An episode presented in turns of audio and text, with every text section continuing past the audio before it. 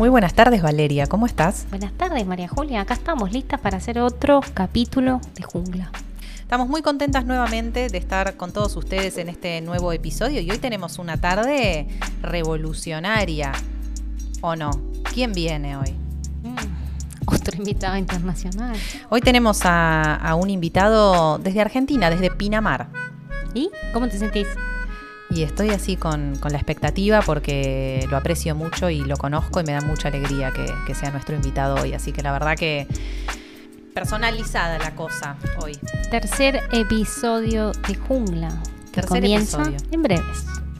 Ya.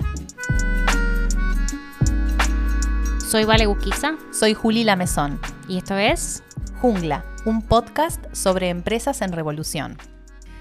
Bueno, vamos a contar quién es el susodicho. ¿A quién tenemos de invitado? ¿A quién tenemos hoy? Señoras y señores, cofundador de Nawayam, dicen que es observador crítico del trabajo y sus misterios, emprendedor apasionado y un soñador empedernido. Es licenciado en Recursos Humanos de la Universidad Argentina de la Empresa, profesional con más de 20 años de experiencia en desarrollo y gestión de nuevos negocios conferencista internacional sobre la gestión del capital humano y las nuevas tecnologías, columnista destacado sobre temas relacionados al desarrollo humano, su efecto en los negocios, el medio ambiente y el mundo. Además, fue ex CEO y gerente general de Johnny Rockets Sudamérica y anteriormente también ocupó posiciones gerenciales y ejecutivas en McDonald's. Hoy con nosotras en Jungla nos visita desde Pinamar, Argentina, el señor Horacio Llobet. Muy buenas tardes, Horacito. ¿Nos escuchás bien? Sí, perfecto. Bueno, wow, me quedé congelado con la presentación. Bueno, muchas gracias primero por una muy linda presentación, así que nada, un placer de compartir eh, este episodio con ustedes. Bienvenido, una alegría, una alegría para nosotras. A ver, Vamos a compartir este rato, te vamos a hacer preguntas, queremos que nos cuentes todo de Nahuayam. Personalmente, para mí es una alegría volver a verte. Eh, nos encontramos hace un par de años en Montevideo, gracias a una querida amiga, Carlita, que le mandamos un beso también eh, por este medio. Y bueno, vamos a contar un poquito para la gente que no tiene ni idea qué es Nahuayam. Vamos a hacer una breve... Intro. ¿No? Una breve intro. ¿De qué se trata esta esta locura, esta aventura de juego que la verdad eh, es espectacular. Yo jugué, así que puedo dar fe que es realmente disruptivo. Nawayam es un videojuego que define el perfil de las personas en tan solo 15 minutos. Una vez que el jugador, el candidato lo juega, se genera instantáneamente, así de forma absolutamente instantánea, un perfil conductual, que le llega al candidato y además le llega a través de un dashboard a la empresa que contrata el servicio para poder medir, entre otras cosas, eh, un perfil este, de la persona, se puede usar para, para, temas de atracción de talento, para desarrollo, para gestión de equipos de trabajo y un sinfín. Um, a ver, con la experiencia de Nawayam, y ya Horacio nos va, nos va a contar en detalle ¿Qué pasa? Se reemplazan los, procesos arcaicos y tradicionales eh, de reclutamiento, ¿no? Para, medir el potencial de la gente. Un montón de empresas ya tienen hoy eh, contratado el servicio de Nawayam y confían en, este maravilloso equipo, bancos, empresas de telecomunicaciones, consumo masivo, laboratorios. Realmente esto ha sido una revolución. Queremos escucharte. Queremos saber todo, Horacio, queremos saber cómo nació el proyecto, cuándo nació, cómo se ocurrió esta idea loca y cómo la ejecutaron. Bueno, primero, nuevamente, gracias por, la invitación y por eh, tener este espacio para compartir un poco con, la gente que nos está escuchando a, esto de la locura del emprendedor, ¿no? de, cómo uno puede tener la oportunidad de, repensar eh, el camino ¿no? de, de, la vida y déjenme hacerles una pequeña introducción para, entender por qué uno llega. las consecuencias suceden por, a causa de cosas. Y la verdad que dentro de, esta introducción que bien contaba Juli de, mi recorrido corporativo de más de 23 años, finalmente desde que yo empecé a estudiar en la universidad y fui teniendo la oportunidad de crecer y avanzar en, mi carrera profesional, eh, de hecho, soy licenciado en recursos humanos, pero jamás trabajé directamente en un departamento de recursos humanos. A mí me, encantaba mucho más el área de, de, las personas y, dije, bueno, ¿qué, carrera o universidad puedo estudiar algo que esté relacionado con gente? Y ahí me dijeron, nada, recursos humanos, y ahí me enteré que existía la carrera. Y en realidad fue como darle una especialización, un marco teórico, algo que para mí es una pasión, que es, soy un convencido que uno puede tener la mejor marca del mundo, pero el éxito no de esa marca son a través de las personas. Dije, bueno, yo quiero ser un especialista en gente, un especialista en personas. Y bueno, tuve toda la oportunidad de, de recorrer esta vasta experiencia laboral en diferentes compañías y, tener la posibilidad de retirarme también como CEO gerente general de una compañía americana, entendiendo un poco la visión multidisciplinaria. Y en todo ese recorrido de vida, siempre para mí fue, bueno, ¿qué me gustaría lograr ser profesionalmente? Y en ese momento como mi objetivo era ser esto, ¿no? Llegar a ser el CEO de una compañía o el gerente general de una compañía. Lo logro ser a los 36 años, 37 creo que tenía. Y cuando llego me empiezo a aburrir como un hongo.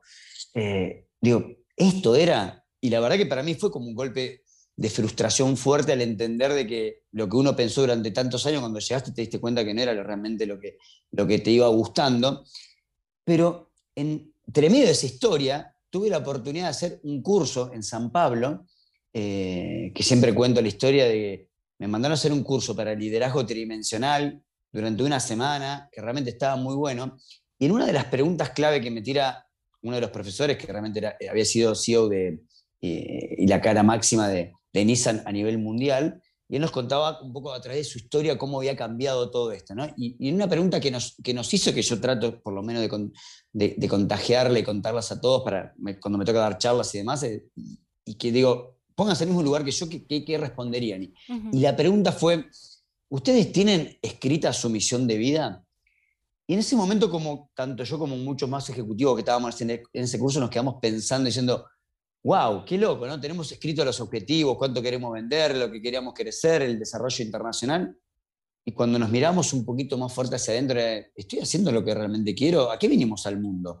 Y a veces como que suena medio espiritual, ¿no? Pero digo, en realidad es ¿Cuál es nuestra esencia, nuestro fin, para qué vinimos al mundo? Y ahí fue cuando tuve una revolución muy grande y me di cuenta que, que esta empresa que me mandó a hacer este curso me hizo dar cuenta que me tenía que ir de la empresa y que tenía que despegar. Y aunque me iba a doler por toda esta comodidad que uno, confort que uno va con, construyendo a lo largo de los años, yo siempre digo, cuando uno llega en un momento en la carrera, llega a estar en un estadio tanto profesional, económico y familiar, que te convertís en un esclavo VIP de la vida. Ahí fue donde para mí fue un sopapo muy grande y dije, no, es el momento. Y ahí fue donde nace la idea. Descubriste tu para qué. Exactamente. Descubrí para, eh, para qué estoy acá. Y él también, eh, mi hija me hizo cambiar mucho también esa mirada. Digo, ¿qué, ¿qué, le quiero dejar de enseñanza a mi hija? ¿Qué le quiero mostrar?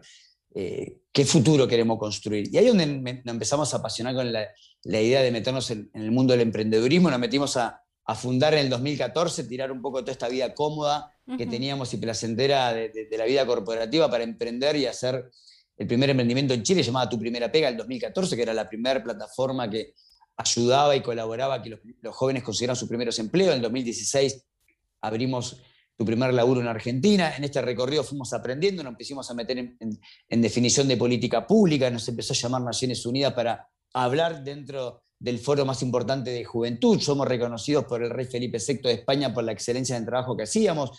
Durante tres años fuimos elegidos por los premios Latinoamérica Verde como uno de los premios reconocidos por la tecnología para la sustentabilidad socioambiental. Y en esas caricias al alma que tanto nombro, nos dan un premio para ir a Estados Unidos, se llama el premio ATT. El ATT es una de las empresas de telecomunicaciones y tecnología más grandes de Estados Unidos. Y básicamente el premio era estar con los capos y capas de tecnología eh, una semana encerrados para entender si lo que estábamos haciendo era el camino correcto. Y ahí nos dimos cuenta que lo que estábamos haciendo estaba buenísimo, pero que teníamos que meternos en un mundo donde la tecnología tenía que estar un paso mucho más adelantada. Y ahí es donde con todo este aprendizaje y todo este recorrido decidimos crear y fundar Nahuayam, que es un poco lo que están contando ustedes a, la presentación, que básicamente para quien no escucha, Nahuayam primero es un spanglish, que es Now I Am, es aquí como viven Hoy los jóvenes millennials centennials, que para que sea una idea, hoy conforman mm. más del 60% de las personas que están dentro. Exacto. Ustedes son re millennials. Dos eh, millennials. No sé si re, pero millennials. Estamos ahí, le damos en el post. Pero el cambio, y ahí hay un cambio de paradigma muy, muy, muy potente. Y dijimos, bueno, metámonos en tecnología vanguardista, creemos un videojuego, y cuando yo digo queremos un videojuego, como que estuviéramos charlando acá con ustedes en este momento, digo, qué buena está la idea. Bueno, ¿por dónde empezamos? Y ese fue el, gran desafío de romper todo nuestro lugar de comodidad para meternos en este mundo distinto de, la gamificación, de, la big data, de la inteligencia artificial, del machine learning y meternos en un mundo que realmente hoy nos apasiona. Qué, mar qué maravilla. O sea que date cuenta que en esto que nos estás diciendo nos resumiste en un par de minutos la experiencia de un CEO aburrido que descubre su misión en la vida y funda una empresa absolutamente innovadora. Eh, excelente, la sí, Es, es, una linda historia. A mí personalmente me gusta porque creo que fue mm, que nos animamos a romper el molde, ¿no? Eh, nosotros siempre hablamos de esto de patear el tablero y meternos en, desarrollar primero. Eh, en arrancamos a desarrollarlo en mayo del 2018. En diciembre del 2019 terminamos de desarrollarlo con un equipo más de 25 personas, desde un guionista de cine, desde un ilustrador que hizo cada dibujo a mano y se digitalizó, desde la banda musical que fue creada exclusivamente junto con psicólogos para ver cuando subíamos el volumen, las alertas, las alarmas, los tiempos. Em, nada, realmente fue para nosotros también un aprendizaje realmente extraordinario para terminar creando después de más de un año y medio de desarrollo, de un equipo interdisciplinario, de más de 750 mil dólares de inversión, lanzar al mercado en enero del 2020, cuando empezaba a explotar la pandemia, algo que iba a patear el tablero donde las empresas le decían, ¿vos te parece que con un videojuego o un jueguito yo voy a entender que la gente eh, va a ser mejor o no para una empresa? Y era realmente salir a patear el tablero, así que nada, desde esa parte fue realmente muy entretenido. Ningún detalle fue librado al azar, realmente como, como usuaria, eh, habiendo participado y habiendo jugado, realmente todo. Es, como, son como 15 minutos de magia, porque es la música, son hay momentos que se viven de tensión, cuando tenés que en ese momento subir al barquito, lanzando las bolas, o sea, está, está, estás realmente em, expuesto a momentos de nerviosismo, de tensión, se mide autonomía, se mide capacidad de, decisión, se mide liderazgo, se mide trabajo en equipo, se mide cómo vos administras tus recursos. Em, es, es fantástico, realmente eh, realmente una revolución a través de, este juego que tiene como que, pone al, usuario en el centro. Eso es, lo, eso es lo maravilloso. Nosotras que somos del palo de recursos humanos y que ya medio como que rozamos los 20 años de, de, carrera en esto, ¿no? De carrera profesional, hemos visto de todo, especialmente Vale que es psicóloga, pero yo lo he visto de costado también. Procesos de selección que, bueno, que se resumen y que se cierran con evaluaciones tediosas a veces, muy largas, muy invasivas. El, candidato por lo general se siente muy mirado, ¿no? Muy, muy invadido. Eh, son largas, son cansadoras. Acá te estás divirtiendo en menor tiempo, 15 minutos, eh, te, emociona, te, engancha, te, te gusta. Eh, o sea que realmente eso es lo que a mí más me llama la atención de, de, de Nawayam, que pone al al usuario como centro. Vos te estás divirtiendo, vos la estás pasando bien y te están midiendo. A, mí, a mí me resulta curioso, Horacio, cómo me gustaría entender un poquito más cómo fue el proceso, ¿no? De crear el producto, porque cuando pensás en la experiencia de una evaluación psicotécnica, es un proceso, la mayoría de las veces, yo hace años que no trabajo en esto, ¿eh? Eh, pero análogo, lápiz, papel, yo solo, ¿Cómo, cómo, ¿Cómo fue el inception de crear ese producto cuando vos decís, vamos a hacer un videojuego? ¿Cómo ese videojuego pasa a ser, vamos a hacer un videojuego que sea utilizado para evaluar perfiles de candidatos consumidos por empresas y que el candidato pueda tener en tiempo real feedback que tenga componentes de gamification, de inteligencia artificial, el uso de data, o sea, ¿cómo fue ese pasaje entre lo absolutamente análogo, lápiz-papel, a lo absolutamente disruptivo, digital, innovador, plataforma? Mira, tuvimos, ustedes hicieron un lindo resumen y, lindas reflexiones con preguntas. Es, eso fue un gran desafío realmente crear Nahuayán porque era crear un videojuego, pero no por ser gamer ibas a tener más o menos posibilidades, porque si no también eh, el meterte en el mundo gamer te iba a hacer que tuvieras más posibilidades laborales y es totalmente opuesto a eso. Nosotros queremos que en lugar de pasar por un proceso natural de los diferentes tests y demás herramientas que existen en el mercado, entendiendo que hoy un público donde el 60%, como decíamos antes, son millennials centennials, se espera que a partir del 2025 sean más del 75%, o sea, casi 8 personas de 10 van a ser millennials en una compañía, no podemos seguir mostrándole manchas todavía. Me parece que cambió el paradigma, no podemos no evolucionar, no digo que no sirvan, digo, hay una evolución que nos está empujando, subámonos un poquito a esa evolución, a esa revolución. Entonces dijimos, si ya sabemos que todo el proceso de buscar trabajo o de crecer en una compañía, eh, o que te dicen, bueno, vamos a estar haciendo boxing, vamos a hacer por acá. Y todos siempre nos sentimos un poco raro cuando te fueron colocando esos puntitos en, un, en, una página y que eras más potencial o menos potencial, o ibas para acá o ibas para allá. Digo, eh, la verdad que termina realmente poniendo en el centro de la persona, pero en un centro nervioso, evaluativo. Entonces dijimos, si el juego te lleva a un entorno, lo lúdico te lleva a un entorno totalmente distinto, ¿no? Yo me, cuando me, pienso en jugar, pienso jugar a la pelota, jugar con mis amigos, jugar a la PlayStation, jugar con mi hija, eh, compartir con, amigos un juego de cartas, un ludo. Digo, siempre lo atás con algo distinto. Entonces, que a vos te digan que tu primer contacto para cualquier proceso ya sea jugar, automáticamente ya es un cambio de paradigma. Entonces, el primer paso era ese. El segundo era esto, crear un videojuego que lo pudiera jugar un joven o una joven de 18 años como mi, como mi mamá que tiene 70. Que de todas maneras, a ella le gusta jugar el Candy Crush desde el Facebook. O sea, todos de algún momento jugamos. Entonces dijimos, es mucho más inclusivo, que nos permitiera también transmitir un mensaje. De hecho, el videojuego de Nahuel tiene que ver con un contexto global, es calentamiento global, están subiendo el nivel de los mares y los océanos, el usuario está arriba de una embarcación, la misión que tiene que ir cumpliendo es salvando vida, administrando recursos, ir tomando decisiones, y a medida, en este videojuego que dura 15 minutos, a medida que la persona se embarca en esta aventura, los algoritmos de inteligencia artificial van detectando las tendencias naturales que tiene cada una de las personas para luego predecir cómo esta persona, de acuerdo a su perfil, se podría comportar en un entorno de trabajo. Entonces, lo que te hace es facilitar todo el proceso, hacerlo de una manera mucho más lúdica, mucho más entretenida. Y si lo llevamos al mundo futbolístico, te voy a decir, si mañana lo ponemos a Luis Suárez a jugar de 5 y seguramente va a poder jugar porque es un jugador de muchos años, pero no estamos sacando realmente el, máximo su talento, porque no lo pusimos en el lugar correcto. Entonces, Nahuayán lo que busca también es poder entregar esa información para colocar el talento en el lugar correcto, porque ahí es donde mejorar la motivación, el engagement con la organización, la persona está mucho más inspirada, está mucho más contenta, mucho más feliz, disminuye la rotación y finalmente hacemos que gran parte de nuestra vida que pasa en el trabajo la pasemos mucho más felices. Entonces, desde esa construcción nace la idea de Nahuatl. Y bueno, hoy la verdad que después más de un año y medio que ya lo lanzamos al mercado con más de 150 clientes en más de 14 países y demás, nos dimos cuenta que tuvo muy buen recibimiento, hay muy buena percepción del usuario, hay muy buena percepción de la empresa. dijimos, bueno, tan equivocados no estamos, bueno, y hoy estamos en un proceso de mejora continua que es lo más apasionante. 14 países, un año y medio. Eh, arrancaron en, España con Javier, que también le mandamos un beso a Javier Krawicki, por favor, tu, socio. Y, bueno, y ahora Estados Unidos. El señor me acaba de... El señor, yo hablé el, sábado pasado con el señor y me dice, no, Juli, nos vamos a Miami. Y yo le dije, para.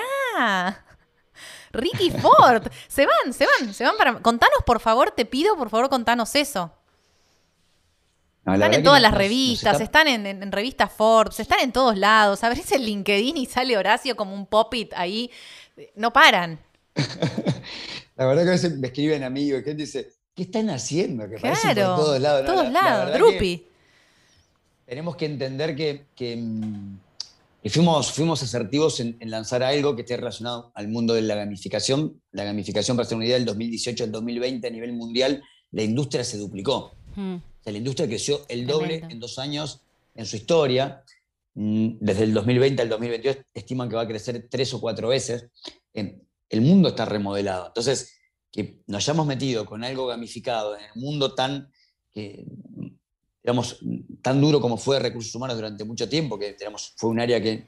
Pero además, Horacio, cuanto más te escucho, más me convenzo del time to market de la solución, ¿no? Porque vos decís, salimos en enero, marzo explota COVID, pandemia, procesos no pueden ser más presenciales, hay una gran oportunidad, además de la revolución, de, la incertidumbre, de cómo cambia todo. Eh, la realidad los ayudó, empujó todo, todo para el mismo lado, ¿no? No creo que sea una casualidad, pero... No, no.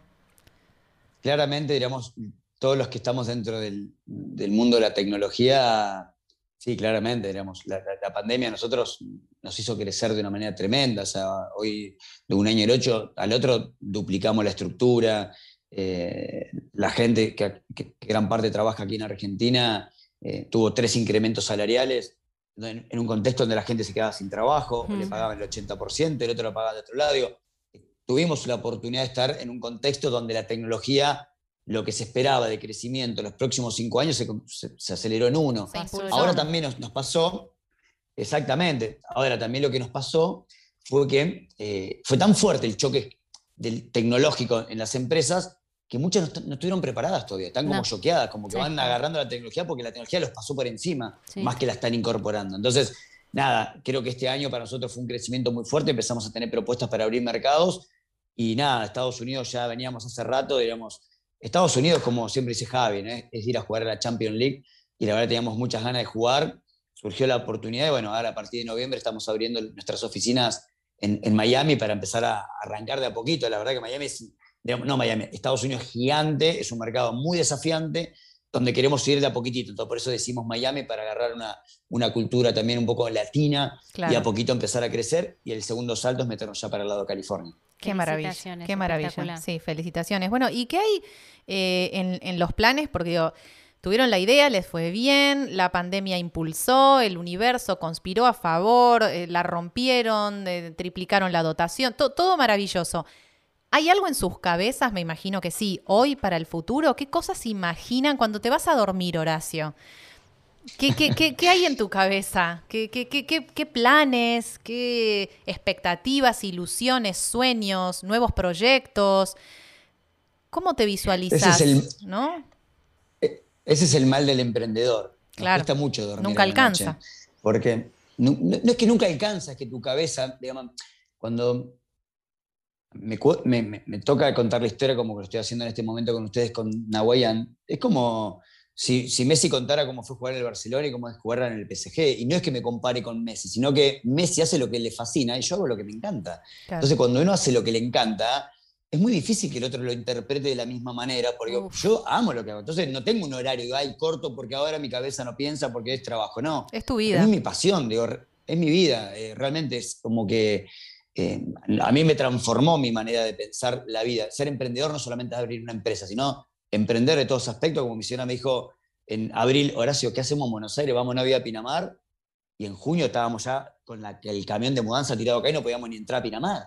O sea, realmente emprender es un concepto de cambio de vida. Entonces, la verdad que me cuesta mucho, pero la verdad que ahora, por ejemplo, estoy viajando el viernes para España, eh, una semana a juntarnos con Javi, nos vamos a traer cuatro días encerrados para hablar de los próximos pasos de, de, de que, no los quiero adelantar todavía, pero estamos hablando de de niveles de tecnología que todavía son impensados. ¡Wow! Niveles de tecnología que las empresas todavía ni siquiera les van a entrar en la cabeza, que ya la están viendo Mark Zuckerberg y demás, pero nosotros estamos viendo desde el lado humano cómo transformar esto. Y la verdad que sí, tenemos muchos desafíos eh, y tenemos muchas ganas realmente de... Por eso digo, muchas veces la gente dice, uy, pero ustedes compiten. No, nosotros creemos que la competencia es lo mejor que te puede existir en la vida porque te ayuda a mejorar tu producto pero también que hayan diferentes oportunidades de productos o servicios para la gente, es lo mejor que nos puede pasar. Seguro. Ahora, nosotros le queremos ofrecer a la gente un producto distinto, vanguardista, disruptivo, transgresivo, pero también 100% con mucha conexión humana. Entonces, nada, es como que la volada por la que vamos es es la que nos más nos divierte. Bueno, lo que se viene la semana que viene en España tendríamos que hacer un nuevo episodio, la otra, cuando volvés de España y nos tirás los las Primicias. Claro, con las primicias. bueno, ya algo nos, algo nos vas a, algo nos vas a contar. ¿escucharon hablar, escucharon hablar del, metaverso? ¿El metaverso? Yo no. Yo nunca verseo. Bueno. Después le pido que lo googleen. Bueno. Metaverso es el, es el nuevo mundo que se viene que tiene que ver con cómo las personas empezamos a tener una vida digital, pero real. Opa. Bueno, ese es el nuevo mundo que se viene a nivel tecnológico y nosotros ya estamos trabajando en esas nuevas versiones. Hoy es, es eh, para ese lado, de hecho, ayer salió una nota de, de Mark Zuckerberg que dice, eh, la gente se confunde en ver que nosotros somos una red social y en realidad vamos una, una gran plataforma metaverso, digo, es lo que se está viniendo No, es y es cómo podemos o sea, traspasar un- todo lo que tiene que ver recursos humanos con una visión totalmente distinta, ¿no? Y tiene que ver con estos, pero es como una escalera, ¿no? Uno va creciendo en la escalera a medida que va aprendiendo y va subiendo a estos diferentes niveles de desafíos. Bueno, para ir cerrando, eh, Horacito, tenemos que hacerte una pregunta. Vos sabés que estás participando de uno de los episodios eh, de un podcast que se llama Jungla, ¿no? Y que trata sobre empresas en revolución. Y claramente, si habrá tenido revolución Nawayam en ustedes, en sus familias, en sus, en sus colaboradores, en sus profesionales, parte de sus equipos, en las personas, en el mundo, en la comunidad, etcétera, y etcétera, etcétera. Entonces, queremos hacerte una pregunta. Sección salvaje. Sección Savage. ¿Cuál ha sido? Ok, a ver. Escuchate esta, ¿eh? Aparte, sos la primera persona a la que le A hacemos que esta hacemos, pregunta. estamos Sí, ejecutan- sí. ejecutando la idea. Estamos ejecutando idea con Horacio, porque se lo merece, porque, porque seguro que es un salvaje. Escucha. ¿Cuál ha sido Horacio Llobet, fundador de, cofundador de Nawayam? ¿Cuál ha sido tu momento más salvaje? Que lo hayas vivido vos, que lo hayas vivido con alguien a nivel profesional, estamos hablando. Un momento salvaje, un momento junglista. El momento salvaje que hayas visto en la corporación, pero el más salvaje de todos. O que lo hayas hecho vos. Wow. Que hayas dicho, no, esto es Esto salvaje. es increíble. Esto es tremendo. Esto no tiene código. Wow. Qué buena pregunta. Em, Pero salvaje en el buen sentido, ¿eh? algo arriesgado, que hayas dicho, capaz, no sé, mismo la propia idea en su momento te pareció salvaje, pero ¿cuál, cuál No, desde mira, tu perspectiva? algo salvaje que, que he hecho y que, que creo que, que tuvo un costo grande también, eh, fue cuando decidí esto, ¿no? de, de- de soltar eh, la vida de ser el museo de una compañía con una, con una- con una estructura de ingreso y, todo lo que conlleva, ¿no? de trabajar a ese nivel después de tantos años de esfuerzo, a tirar todo para arrancar de cero en una pyme que vos cobrabas lo que facturabas, ¿no? No era que decía, bueno, hay un inversor que puso un millón de dólares y tenemos un año para armar todo. No, no era. Y ese, creo que no tuve la capacidad de medir ese impacto, no tuve la capacidad de medir lo que iba a costar ese esfuerzo y la verdad que fue una decisión salvaje que hasta raspó a mi familia, ¿no? Durante muchos años de empezar a reacomodar nuestra vida en todo sentido, eh, de, de- de empezar a vender nuestro mueble, de empezar a vender nuestra casa. La mitad de mi casa está metida en Nahuayán, para que se una idea, hoy alquilo. Eh, hubo un momento muy fuerte, salvaje, Claro. donde de tomarme un avión 29 de diciembre desde Argentina a Chile pidiéndole plata a un amigo porque si no llevaba y le depositaba en el banco nos remataban la casa. Ujú. Ese creo que fue un momento extremadamente salvaje donde mi mujer me decía, ¿qué hicimos? ¿No? Pasó un año, ¿qué hicimos ahora? Y donde uno también se replantea diciendo, me habré mandado la peor de mi vida y, y ese creo que fue un momento extremadamente salvaje. Un salvaje, realmente. Eh, pero ni un minuto de arrepentimiento, todo lo contrario. Eh, feliz, En lo absoluto. volverías a hacer, todo fue para bien, todo, todo fue exitoso, salió bien y mira dónde estás hoy, ¿no? Y no sabemos Totalmente, dónde vas a estar. ¿Dónde o sea, va a esto sigue estar? creciendo. No sé, Ojalá, hacemos en ojalá, dos, en dos meses otro podcast y está en Pakistán, instalando en India, no sabemos dónde va a estar. Rusia. Rusia, estamos ahí en la selva negra. China. No, Horacio. no, impresionante. Horacio, nada, la verdad, no, no tenemos palabras para agradecerte. Eh, es, ha sido una alegría inmensa volver a verte después de, de algunos años que nos encontramos acá en Montevideo. Esperamos tenerte prontamente por acá. Eh, nuevamente y agradecerte, agradecerte por este tiempo, por tu coraje, por tu valentía. Ojalá que esta emisión pueda mm, motivar e incentivar a muchos más emprendedores que, si Dios quiere, nos van a estar escuchando y se animen como vos a hacer esta movida, este movimiento salvaje eh, en pos de encontrar su para qué y en pos de construir los sueños, ¿no? Porque realmente eh, lo vale, como siempre digo, nunca vale la pena, siempre vale la alegría. Y sin duda que vos has hecho una movida que ha tenido una repercusión importante y yo celebro eso y te felicitamos desde acá. Muchas Desde gracias. Acá te admiramos, te aplaudimos y por más, Horacio. Súper inspirador. Gracias Ah, por hacerte tiempo mm. para charlar con nosotras. Nada, gracias Vale, gracias Juli y, y- y gracias a Flor y Ámbar, mi señora hermosa y, y mi hija, que, que ellas fueron parte de esa construcción de aguantar los trapos, como decimos acá en Argentina, que uno hoy ve esto, ¿no? Que decía Juli, aparecemos en Forza, aparecemos acá, vamos para allá, pero mucha gente se conoce poco la trastienda que es la que estamos contando acá y, creo que es eso también, que, la gente conozca que, cuesta, pero se puede. Y que cuando uno lo logra y, sigue ese camino para contagiar, inspirar y transformar es lo más lindo que nos puede pasar. Así que nada, gracias a ustedes por la invitación. Realmente un placer compartir estos minutos con ustedes. Gracias, Horacio. Un beso enorme. Absolutamente inspirador. Gracias. De esclavo VIP a emprendedor que ama lo que hace. Qué fuerte la historia de Horacio, me encantó. Yo estoy conmovida, realmente emocionada, casi te diría las lágrimas, porque mm, realmente como Horacio hay, debe haber un montón de, emprendedores, eh, los hay, no debe, los hay, em, que, tienen una historia maravillosa como la de él atrás, de, renuncia, de sacrificio, de, de exponerse a, hacerte responsable de tu, de tu decisión, de tu idea, acarreando familia a veces, ¿no? Como, como ha contado, realmente muy... La convicción de la Muy inspirador. Muy inspirador. O sea, absolutamente convencido de qué quería, para qué lo quería y con qué base de valores, ¿no? Muy de encouragement, ¿no? Esa, fuerza que te impulsa a, a realmente ser constructor de tu sueño, ¿no? Dejar de esperar que las cosas te pasen, ir a buscarlas eh, y bueno, y más cuando las lográs, ¿no? Realmente creo que debe haber pocas sensaciones más gratificantes que la de un emprendedor que logró lo que quería, que logró su cometido, que fue fiel a su propósito, que, fue fiel a su para qué una vez que lo, que lo descubrió. Es, es maravilloso, realmente. Sabes que mientras lo escuchaba y ahora que estamos pensando, Ato, en la historia que escuchamos de, de Ricardo Freyú, ¿no? Cuando él también tenía su proyecto, la visión, el riesgo, cuando ese salto que hace el emprendedor de decir, listo, arriesgo me la juego, me la juego, porque creo en esto. Me parece muy inspirador y me parece que son las lindas historias de contar de esta jungla, ¿no? Definitivamente y ojalá, como decíamos eh, en los comienzos, que esto sea motor de inspiración para muchos que están pensando en animarse a hacer algo, ya sea en el mundo laboral o en el mundo personal, definitivamente. En el mundo, desde adentro o desde afuera. Sí. No, y después de escuchar a Horacio, si, si no te la jugás, la quedaste. Espectacular.